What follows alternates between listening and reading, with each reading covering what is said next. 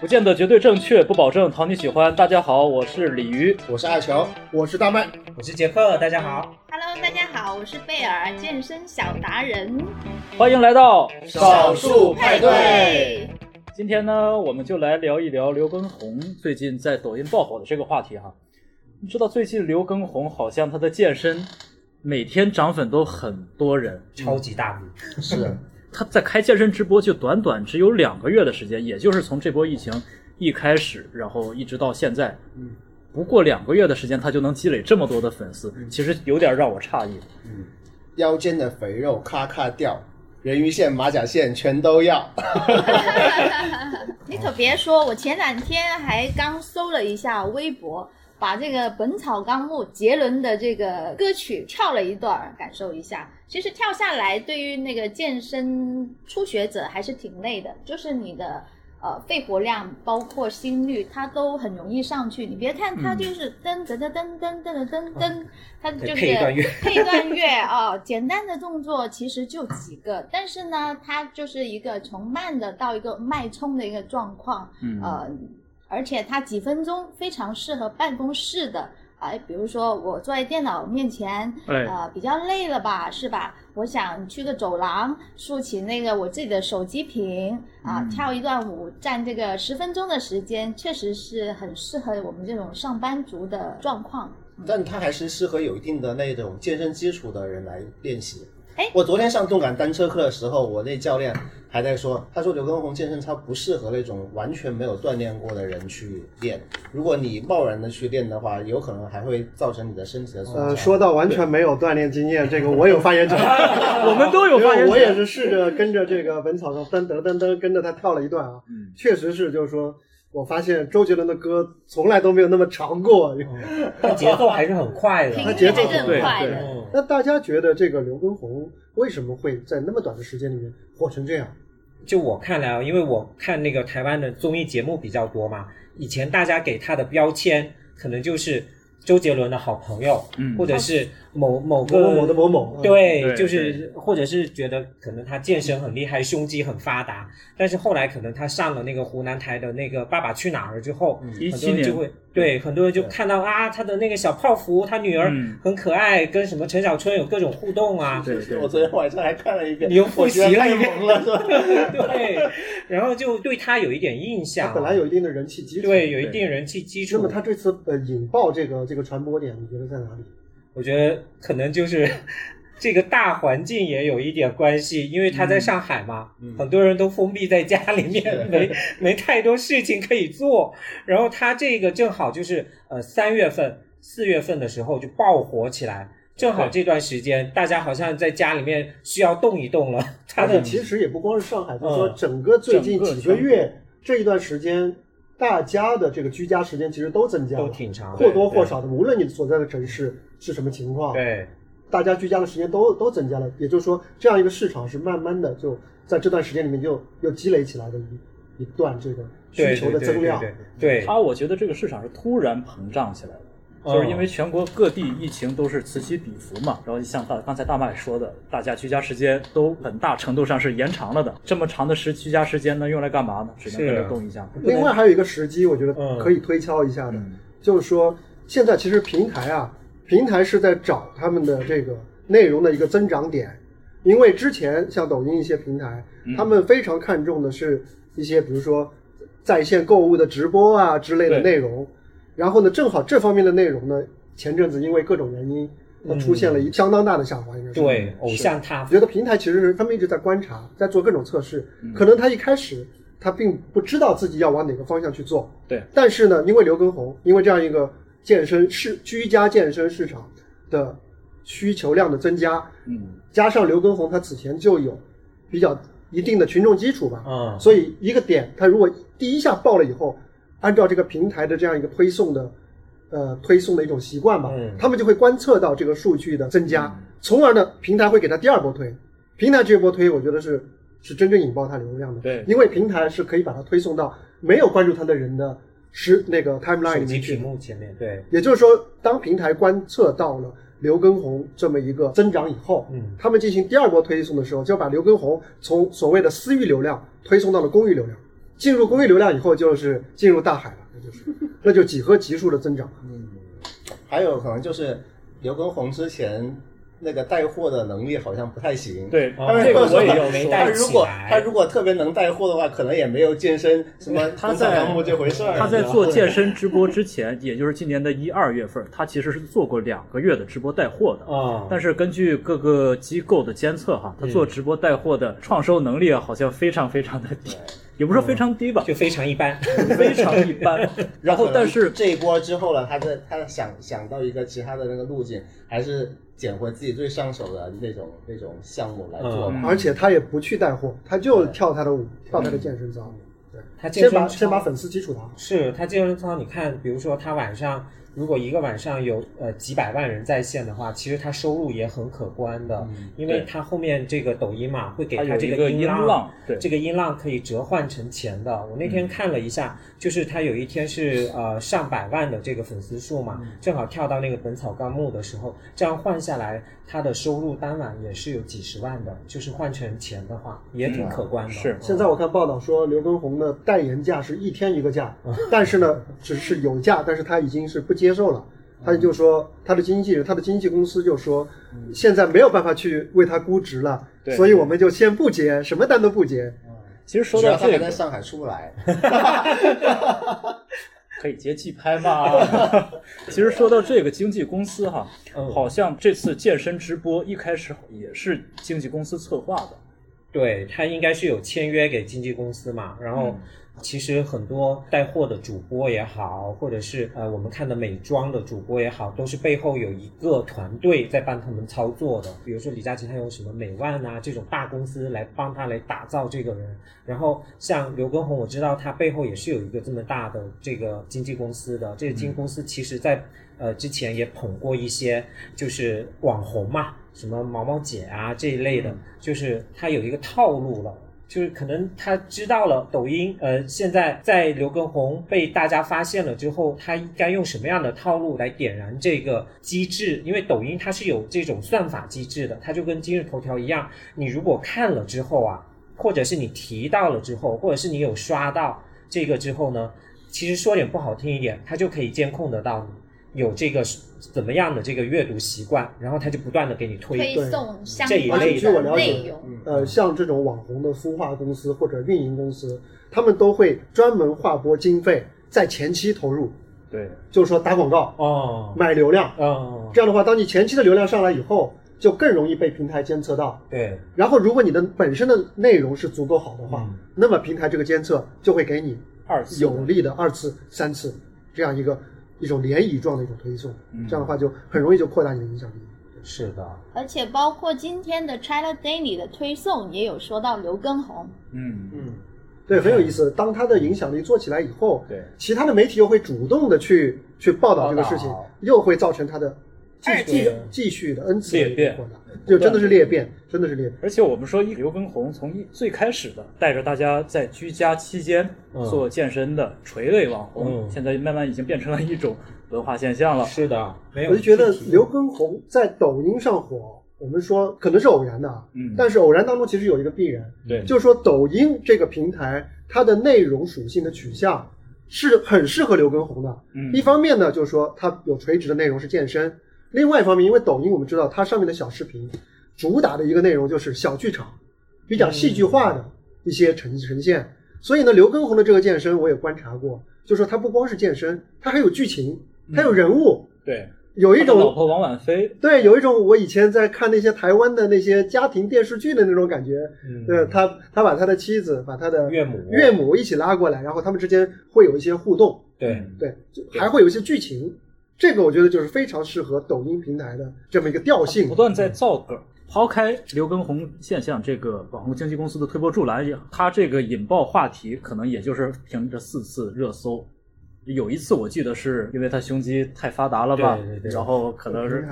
被平台审，最后没办法，他就跳着羽羽绒服，然后跟他老婆一起在跳操。是，就是有戏剧化嘛，就让大家想不到，嗯，而且我非常怀疑，就是他的那个经纪公司是有在做策划的，一波一波的呃推波助澜。对啊，那个推波推波助澜。到了到了第第三波还是第四波的时候，他又充分的利用了他和周杰伦之间的关系，他是祝周杰伦什么身身体健康之类的，对也是因为这个原因又被封了一次。嗯这个我觉得其实是有一定的人为因素，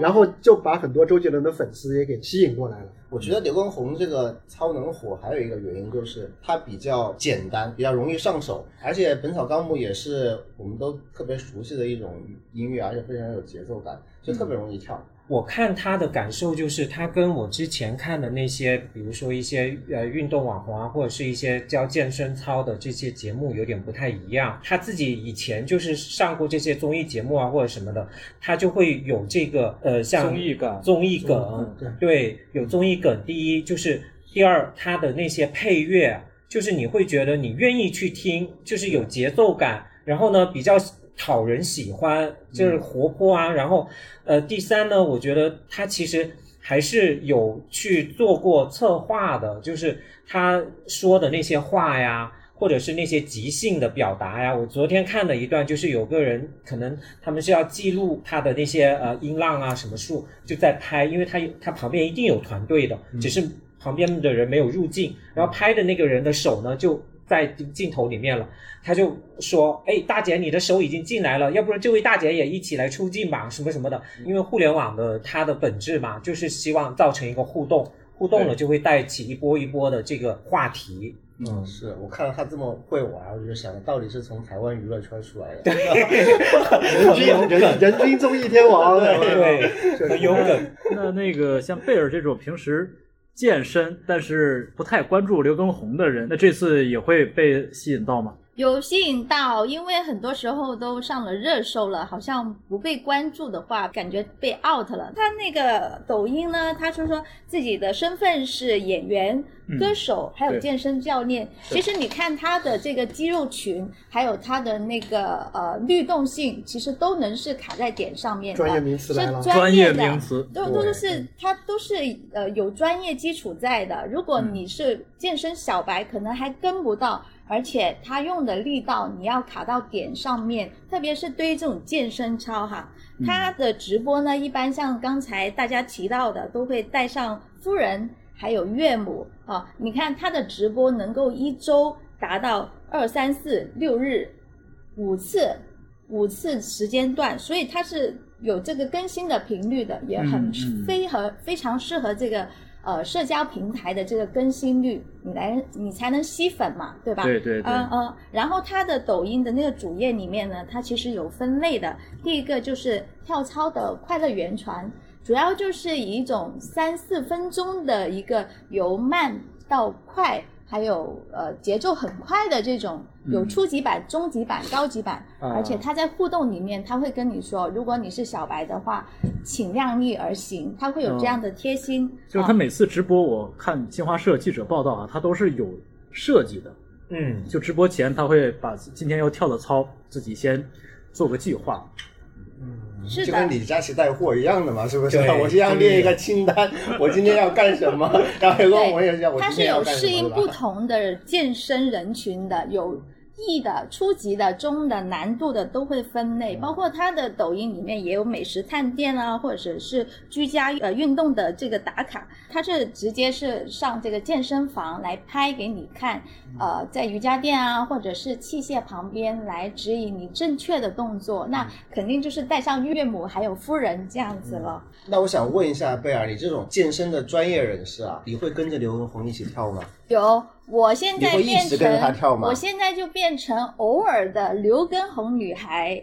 其实，在我们的健身房，因为你要请教练跳操，它是增加了健身房的成本，特别是最近的疫情，健身房说关就关，根据政府的指引，呃，疫情控防控之下，它说关就关，就会影响到，哎，你那种坚持这种运动的，保持心率啊、肌肉啊这些，就会受到影响。啊啊，包括有一些女孩当健身房没那个跳操老师的时候，她都会在空无一人的健身房竖起自己的手机或者是 iPad，跟着呃这个苏怡啊，或者是帕梅拉，或者一些燃脂的 hip 这些那些呃视频然后自己在那里戴上蓝牙耳机在锻炼的，所以这种受众的还是挺多的。嗯而且我的健身房的老师呢，其实受到疫情情影响，或者是学员因为天气原因来的不足的时候，他也会想做直播这个平台去呃推广他自己的健身操。我想这个哦趋势还是比较受众的。刘畊宏之前，嗯然后这个健身教练做直播，其实已经有一点点规模了，但只是没有出圈儿。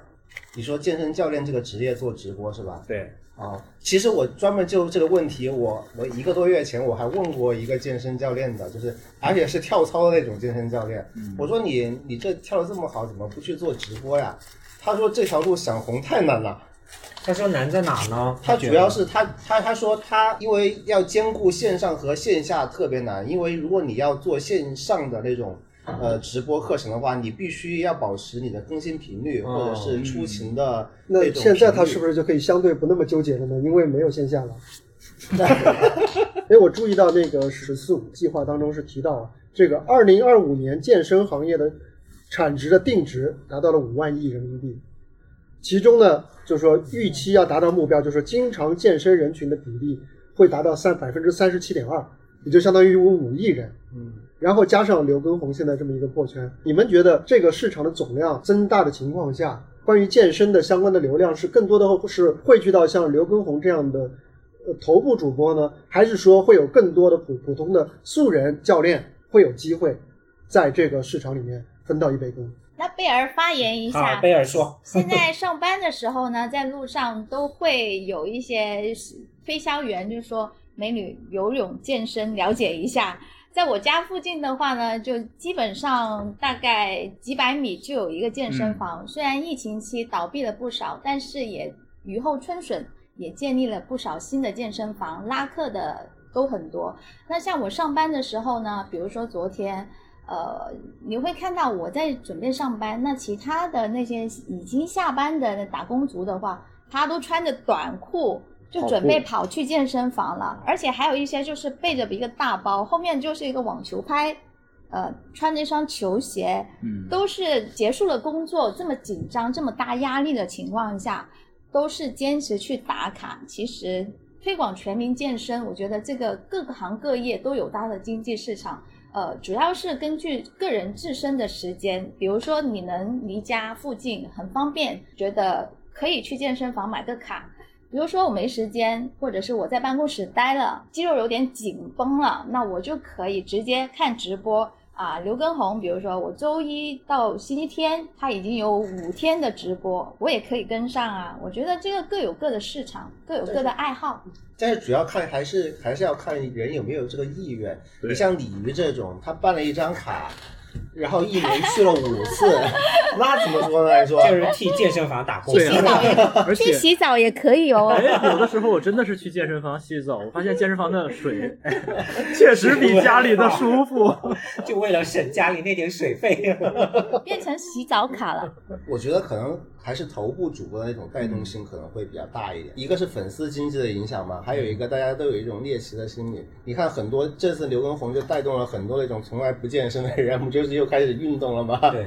他如果能够让这些人持续的去让他们养成一种习惯的话，那不是带动了更多的人吗？在线的一些健身主播可能就更需要去打造一个有个性的形象。对对对，就是大家来看你，并不仅仅是为了呃锻炼，而是为了跟你一起锻炼，或者说跟你的受众，大家会形成一个相对来说比较接近的群体，嗯。口味比较接近的群体，嗯。跟这个群体一起训练。而且现在很多的那种健身的主播，他教你的不仅仅是健身，还有包括你的饮食习惯呐、嗯。你的什么形什么形体的塑造啊，这些什么作息习惯呐、他都会有一些课程，还有一些比如说在 B 站里面有些 UP 主，对。他都会教你应该怎么样做。哎，我想问问贝尔，你平时有跟帕帕梅拉一起练习是不是？呃，我们健身房的话，他会练各种这种操，包括有氧搏击操、帕梅拉，呃，或者是热舞。那你有关注帕梅拉这个人吗？有看过一些视？频，因为他颜值很高，嗯他的视频，但是难度很大，而且会有点枯枯燥。帕梅拉是不是主打女性市场？呃，应该是挺养眼的，对这方面确实不了解，所以我也不好。因为感觉就是帕梅拉她她好像相比于这个刘畊宏来说，对她对于这个健身的，她给出了一整套的解决方案，嗯这个跟刘畊宏还是不一样。刘畊宏现在更多的是一方面带动一个门槛比较低的一个健身，另外提供给你一些娱乐。嗯帕梅拉我感觉她给出了一个很完整的一个女性的健身的方案，嗯包括你平时吃什么，你的作息什么样。然后我看到他还某他和某些平台还进行了合合作，来推出一些高度定制化的一些呃运动的器械、一些设备的东西。对，他还推出了产品，就是比如说吃的那个能量棒啊什么的，就是它整个产业链周边都很健全了 对。但是你看，我们现在看刘畊宏，虽然说他是刚火嘛，嗯可能这些产业链应该是周他下边的东西一步马上，就来了吧？哎，对，他们我觉得研判当中，应该走哪条路线。不是很有句话吗？万物皆可带带货。他如果带别人的货不行的话，但是他这个品牌健身品牌打出来了之后，他可以带自己的货。而且你想，这五亿人的潜在人群，哪怕一个人买一件运动产品，哦那都是一个非常惊人的收入了。嗯，是的，不得了。其实以前这种居家运动哈，就是很个性化。比如说以前韩国的郑多燕哈也火了一阵子，就是会让女性们喜欢在家里面铺瑜伽垫举那个哑铃操，跟着然后流汗挥洒汗水的这种情况也是火了一阵子的。但是如果从经济上面说，呃，从健身房请一位私教的话，可能呃经济是这个费用会比较高。你买整一套课程的话，那花的钱可不少。但是如果说一定要找一个专业的，除了你说我自觉在网上面学视频啊，整一套系列去学的话，那因为很多人都工作很忙，没那么多时间。如果经济允许的话，还是请一位私教能够监督自己，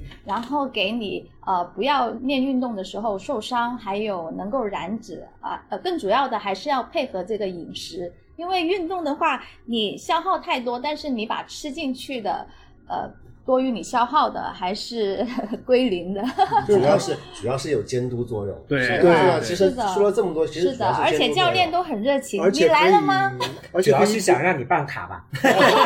确实，我觉得线下还是有一些它的功能是没有办法被线上对所取代的。它有一个点对点的服务，可以针对你具体的情况，根据你的 BNI、你的对肺活量、你的能量，这些是线上没有办个性化定制，个性化而定制且而且说到这个线上没有办法提供的服务哈，嗯尤其是这种面对面、点对点的这种纠正作用，可能要更突出一点。对，因为健身如果练偏了，后果很严重，还不如不练，往往就是是对。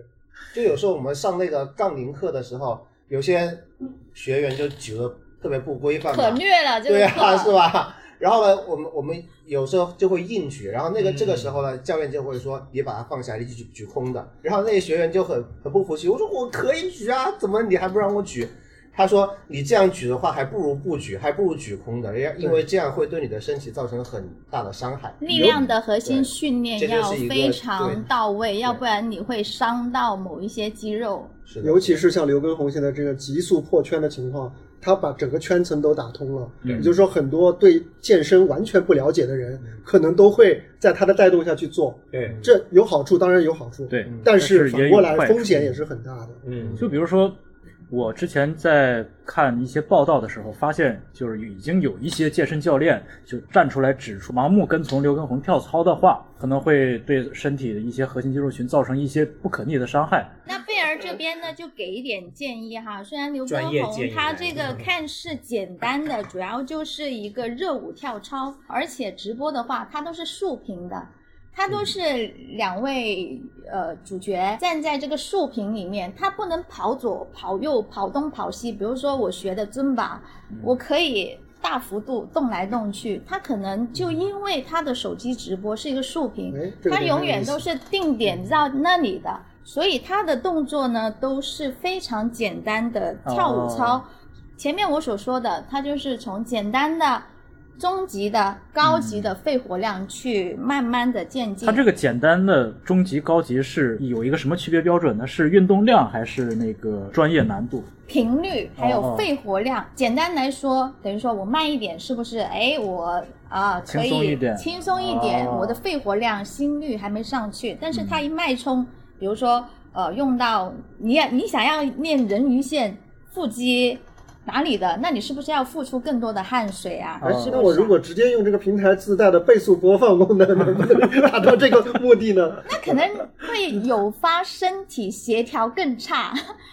因为你的我刚刚说到的前面你你你的点要用得到，你因为节拍快了，然后随便完成这个动作，但是你的点没到位，做了等于白做，而且非常容易扭伤。嗯那回应一下网友，会不会容易练坏呀、因为它的门槛很低，你就跟着跳就好，出汗就好。好，那其实呢，跳操首先包括你运动前面，首先必须要热身、暖身，是吧？一定要暖身。然后，如果假如腰部、腿部有问题的话，那请量力而为。那这个呢，就刘畊宏在那个互动里面啊，其实我也有体验到了。他说：“哎，这个动作比较难，嗯，腿部、腰部有问题的，请量力而为，他无不要时无刻跟上。，他无时无刻都在劝退网友。但是我有一个问题，就是刘畊宏这样呃提醒的时候，嗯呃，作为观众，我会有一个疑问，就是说我的问题不在于我做得到做不到，而在于我怎么知道我做得到做不到？我连这个基本的判断都做不到。我们健身房里面有一些手脚很不协调的，就是一来了，哎，人家跳了他手舞足蹈，我都笑了，但是他还是很坚持，哎，我动了，我就来参与了，我觉得动的就有效果嗯，但是有的时候动的越多，可能起到的反效果也越大。我看有一些人的体质呢，比如说他喜欢呃适合练呃普拉提、瑜伽这种的，有一些喜欢强度大的。呃，练跑步的、游泳的、热舞的、有氧搏击的、尊巴的，还有呃其他的啊，是吧？练臀的也有啊，这种课是课是很多的。但是我觉得就是说推广全民健身嘛，是吧？各大健身房都是推全民健身，没什么不好的。运动就是健康的基础，就是有助消耗，呃，跟上了饮食，然后就达到了好的效果。刘畊宏这个操算那种非常基础性的那种健身课程吗？哦，门槛非常低，大家都可以跟得上，而且呢，主要是娱乐性够，知道吗？他在做的时候互动话题很多，比如说他会跟你说很励志的一个故事，加油好吗？跟上我们的节奏，一起来。这几千万观众当中，哪怕只有一小部分对健身就此产生了兴趣，他也可以更进一步的到线下去进行更加有针对性的课程的挑选。因为本身健身是一个比较沉闷的东西，你自己跳、自己跑、自己练，都是磨练意志的一个事情。但是我觉得进入他的直播间，作为贝尔啊这个初级用户看了一下，会觉得比较有趣，不会让我觉得沉闷。就是比如说一个小时的一个看着他的直播，哎，我动了一下，他会有互动，而且呢，他在这个直播的期间呢，是灌输很多心灵的鸡汤的。比如说运动快乐，我的呃难度很低，但是时间比较长，慢慢消耗的热量比较高，心率是从慢到快慢慢的上去的。它主要还是提倡这个运动快乐，提升自己的自信，还有鼓励。嗯，这其实种正能我觉得，量经常都是挂在嘴边的。我觉得他的直播间吧，可能就是起一个引起兴趣的作用，但是实际上我们还要锻炼的话，可能还是需要线下的。任何行业其实都存在一个金字塔嘛，就是在我看来，刘畊宏的出现相当于把金字塔的这个最下面的那个基础给打好，也不是说打好吧，就是说存在这样一个基础了。嗯，又比方说之前我们说的帕梅拉，它可能属于比较中段的，就是对呃适合一些需求很明确的，同时愿意投入更多时时间去进行锻炼的群群体，女性的。嗯。然后再往上，其实我想说一下吕小军，不知道你们知不知道吕小军？军神。军军神美人。军。军神，他是、嗯。呃两届奥运会的冠军，马上就要是第三届了，因为里约奥运会的时候哦他是亚那个军，但是现在那个冠军呢是兴奋剂是吧？是因为射射射药的关系，所以他的冠军会被取消。这样吕小军还会递补，他会成为中国举重历史上第一个奥运的三冠王，这样一个军神。这位老兄很有意思，嗯就是说他相当于是处于健身圈的顶端的一个人物，啊，而且他不光是在国内人气很高，他在国外的人气是非常高，而且我觉得在国外的人气更高更高对一点。有很多人比如说找他签名，对他到美国去比赛有人会从欧洲飞来找他签名。在去年的东京奥运会上，连裁判都来找他签名，他就火到这个程度。就是说，他的整个人的这个形体，然后他的肌肉、他的曲线，然后包括他整个职业生涯又非常非常的干净，成绩又非常好，对，所以呢，就是相当于是一个很完美的一个形象。而且我们知道，就是说他在那个国外的很多网站上有发他的，也包括国内的有发他的一些力量训练的那些视频，嗯点击量非常高，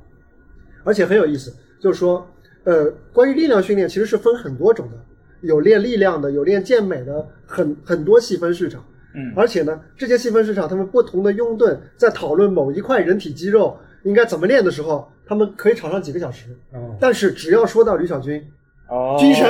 美人，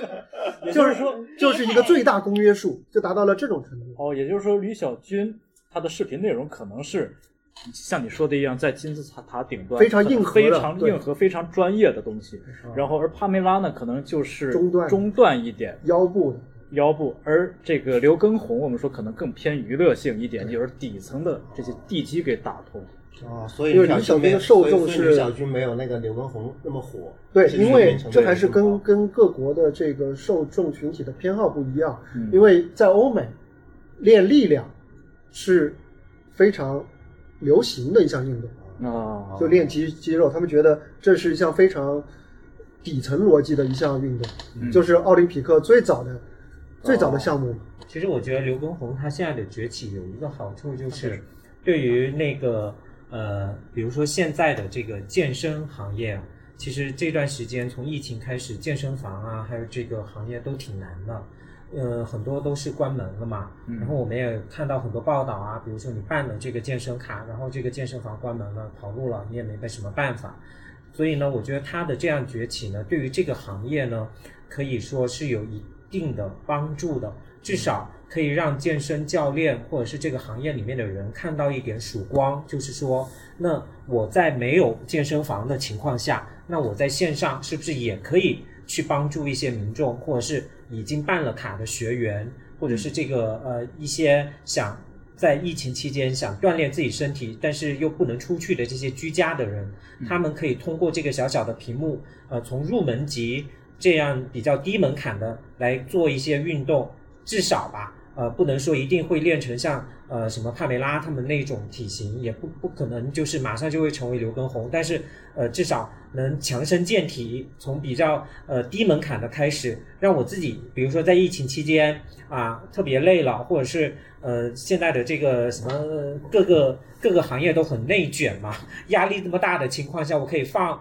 放松一下自己的身心，我觉得这或许也是一个怎么说呢，一大亮点吧，可以给这个行业能有一点点的曙光也好啊，毕竟健身房现在挺难的，我觉得。其实我觉得刘畊宏在这次火了之后，可以考虑自己做健身房品牌，对吧？把业务从线上拓展到线下。实有的，他在台湾那边应该有开到大陆来吗。那你们觉得接下来刘畊宏在这一波爆火以后，他从他个人的发展来说，会有怎么样一个走势呢？我挺看好的，因为他现在是有经纪公司在给他包装嘛，经纪公司包装了之后，因为他在做抖音啊什么，这个时候他其实后面一定会想到这个变现的问题，他怎么样把这个几千万、五千万的这个粉丝怎么变现？那第一就是抖音最直接的就是带货，嗯，我相信他后面就会推出自己的某些品牌啊，或者是一些什么联名合作款啊，跟一健些身服吗？，对，跟一些健身品牌进行这样子的呃异业合作呀，嗯或者是跨界啊什么的。当然，就因为他本身就是艺人嘛，他本身就是明星，那他可以去接很多的，比如说代言呐、这些等等的这些东西，呃，我觉得都有可能的。而且他要带货都不需要把货拿到镜头前面，他自己就是呃穿穿戴的都是货。而且我觉得吧，也未必是实体性的一些东西啊，嗯他可能是自己做一些课程，像帕梅拉一样做一些视频，什么？就是这种从零基础一开始做到高阶的这种，他拿出来一整套，然后去卖这些，可以、哦可以啊，就是相当于线上卖课嘛不。光是走电商门路，嗯还走到了这个，比如说知识付在线费教育、知识付费。像像帕梅拉在一些专业的运动平台上做的，其实就有相关的，他们有课程，有收费课程包对，有相关的评估，整套都有。但相对来说，抖音这个软件，因为相对来说比较大而全嘛，嗯所以它要针对这个怎么做优化，对，还是有一些讨论的空间的。再一个是我有点担心的是，因为现在这个裂变式的传播啊，它这个热量来得快，嗯，去的也快，去的也快，对，真的走了以后，又回到刘畊宏的私域流量。当然那个时候他的粉丝数已经很多了，但是问题在于，像抖音这样的平台，你粉丝多并没有一个决定性的作用。就是说，它并不是说你的粉丝直接能够转化为你的私域流量的，就是说，接下来它势必会有一波这个流量的下滑。嗯，接下来它必须得选一个更加稳定的一个发展的方向。这个就是经纪公司该操心的事儿了。我不知道他戏吧，不知道他是不是跟这个抖音是这种独家签约啊，不是独独家是的。，它现在经纪公司根据不同平台的调性，哦给他用相同的素材剪辑出不同的内容。比如说，他现在在小红书的粉丝好像已经突破了三百万了。哦，他的小红书，因为小红书是一个更加倾向于服务性的、指导性的、做笔记的一个网站，嗯所以他就把里面的插科打诨的、八卦的、舆论内容去掉去掉都都剪掉了，哦只给你看他怎么练的。哦，它就是各个平台会有针对性的一些处理。对我好像第一次看他跳骚是在 B 站上面看到的，哦你在还 B 不是抖音。哦，B 站那可能是大家混剪鬼畜之对后 了，那那的一个贝尔呢？贝尔的有什么想法？那贝尔的观点呢，可能有点不一样，因为我去看他的直播，主要是能够给自己短时间的一个健身。他的平台里面有一些短视频，也有一周几次的一个直播。我想，如果他这个效应发展下去的话，如果真的是带货的话，我可能会觉得这个事情有点变味道了。啊，哦，可能他一边在跳操，一边带货什么的。那我要去看带货的话，我还不如去看李佳琦，是吧？可能如果他真的是带货的话，我可能会脱粉。像贝尔这种健身达人，当然更关注刘畊宏作为健身网红这样一个身份。而且像我们这种吃瓜群众呢，可能就 就希望他梗越来越多，然后越来越火。因为实在发展下去，我也不知道他在这个竖屏的这个直播里面还能发展一些什么的运动比如说你要趴在那里做俯卧撑，或者是他夫人呃给他加重什么的，那你想想，在那个这么竖的一个屏幕里面，你还能发展成什么运动？而且这个直播间主要是互动，嗯，扣几，你觉得 OK，你扣一，你觉得跟得上，扣二。比如说这种互动形式很强的这种直播性，嗯嗯，我就想看到他带着杰伦一起跳。杰伦说现在不行了，现在也 那我想，如果杰伦跟他一起跳的话，那应该是另外一个飞跃了。我觉得他是他有可能啊，这也是一个思路，就是以后他比如说，就像呃以前李佳琦带货那样子，就把明星带入他的这个直播间，跟他一起来健身，蹭流量。呃，蹭流量，然后说不定有一些品牌代言啊什么的对啊也一起蹭过来。哎，这个他现在跟李佳琦。也是之前也是有联动嘛，对，嗯他们而且获得了一个绰号，说因为李佳琦要要你的掏空你钱，的钱包，然后 刘畊宏要你的命 开玩笑啊，所以他们两个连起来就叫做谋财害害命。王哥的智慧真是挺有意思的。嗯好了，那今天关于刘畊宏呢，我们就先聊到这里。也希望以后刘畊宏能玩出越来越多的梗，带给我们更多的欢乐。那以上就是本期少数派对的全部内容，我们下期再见，拜拜拜拜